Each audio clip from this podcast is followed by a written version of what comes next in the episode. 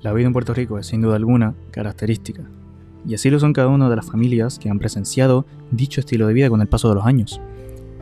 La historia de cada familia puertorriqueña es algo que se ha ido perdiendo con el tiempo y hasta parece que ni caso se le hace al saber de dónde venimos y hasta qué conlleva cada apellido habido y por haber. Este próximo viernes saldrá el primer episodio de Rebobinado, un podcast dedicado a revivir la historia de nuestros antepasados y vivirla tal y como si fuera nuestra. Entonces hablaremos de un hombre que, en la década de los 70 y 80, estuvo a poco de dominar el mundo del narcotráfico.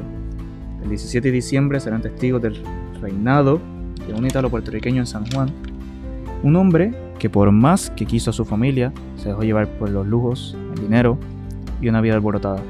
Les hablo de Víctor Reyes y esto es Rebobinado.